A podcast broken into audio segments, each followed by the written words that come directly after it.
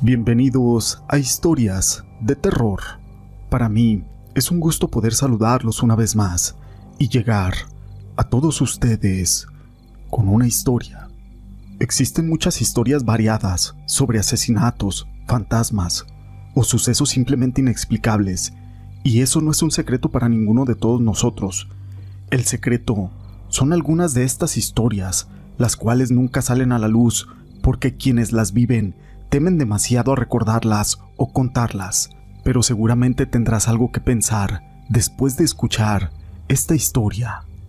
Mi nombre es José Llamas y te presento El lamento del muerto. Ser sepulturero es uno de los trabajos que más causa temor en muchas personas, más aún cuando en algunas ocasiones debemos de dormir en nuestro lugar de trabajo, el cementerio. Ese fue mi empleo por muchos años, y la verdad, confieso que nunca había sentido nada. Incluso había dormido algunas veces en un pequeño cuarto al lado de todos estos muertos. Una noche, especialmente fría, me quedé dormido ahí. Durante el día se había trabajado hasta muy tarde, porque hubo más entierros de lo normal. Cuando esto pasa, algunas personas que trabajan con lo oculto tratan de entrar en algún lugar a robar, ya sea tierra del cementerio o partes de los cuerpos. Así que mi jefe me pidió que durmiera ahí y estar muy al pendiente de cualquier novedad. Pasada la medianoche, se empezó a escuchar un lamento, como si alguien estuviera diciendo algo, así que con la linterna en la mano me levanté a ver qué es lo que pasaba. Lo primero que pensé es que tal vez eran algunos drogadictos. Muchas veces se cuelan dentro del cementerio para dormir, pero el ruido provenía de la tumba de la cual se había sellado esa misma tarde, así que me preocupé. Tal vez esa persona aún estaba viva.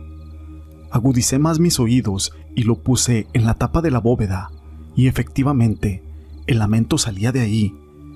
Así que yendo contra las reglas del cementerio, es más, creo que estaba cometiendo un delito al abrir esa tumba. El hombre que estaba allí enterrado, la verdad estaba bien muerto. Cuando saqué el ataúd y lo miré, no había nada extraño, pero al momento de abrir aquella tumba, el lamento cesó. La tapé y de nuevo quería dormir un poco. El día había sido muy largo y la noche peor.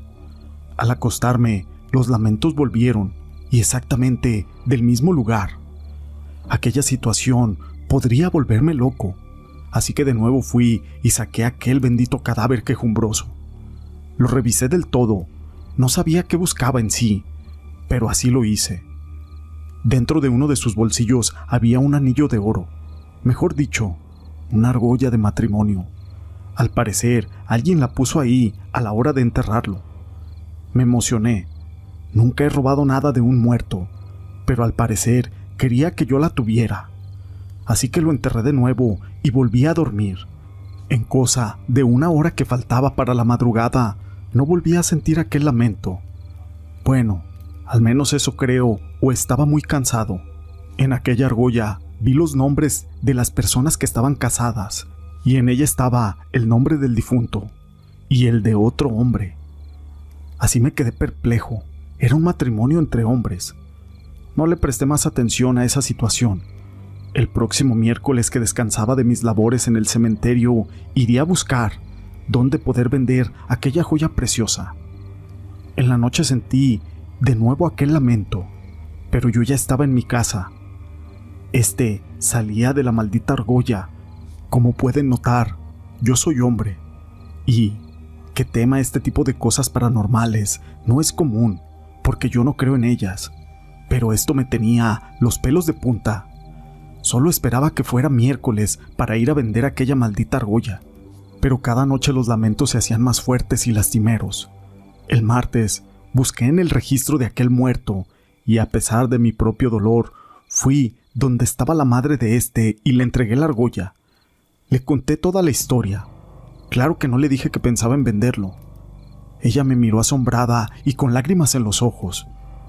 Me pidió que esperara un poco. Llamaría a alguien.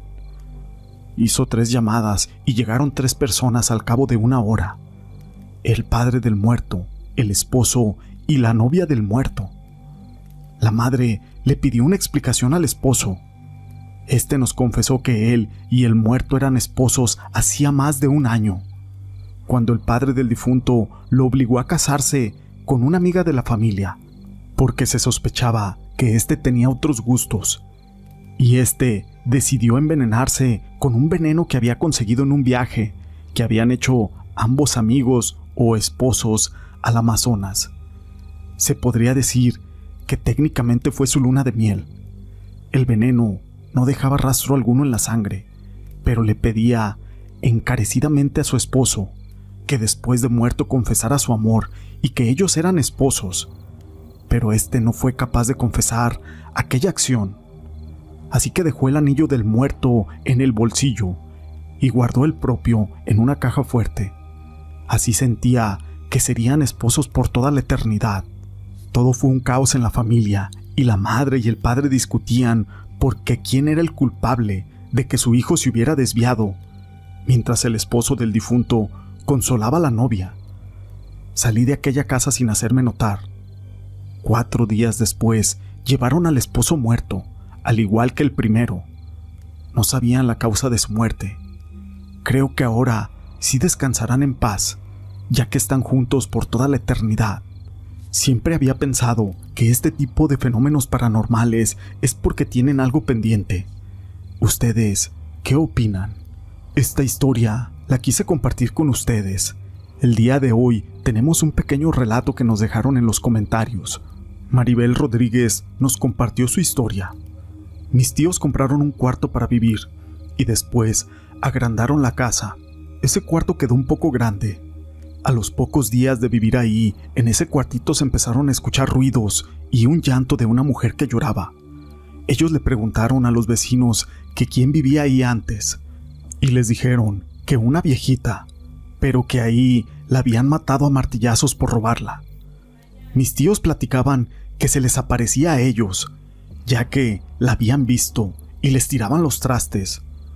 Un nieto de mis tíos un día llegó muy borracho a la casa de ellos y ahí se quedó. Platican que esa madrugada se levantó al baño y se le apareció aquella viejita. Dicen mis tíos que él pegaba unos gritos horribles y que les decía, abuelos, vengan, aquí está la viejita y no me deja pasar. A mi primo hasta lo borracho se le quitó. Un día yo me quedé ahí en esa casa y me tocó dormir en el sillón. Era muy cerca de la cocina y de repente empezaron a tirar todos los trastes. Había unos ruidos horribles y al final me quedé dormida. Tenía mucho miedo. Al día siguiente en la mañana yo fui la primera que me levanté y fui a la cocina pensando que todo estaría regado por todos lados. Pero no, todo estaba bien. Le dije a mis tíos y dijeron que era la viejita, que así lo hace todos los días, pero que ellos ya se acostumbraron. Estas historias las quise compartir con ustedes. Si les han gustado, déjenme su pulgar arriba. No olviden en dejar sus comentarios y gracias por ser parte de este canal.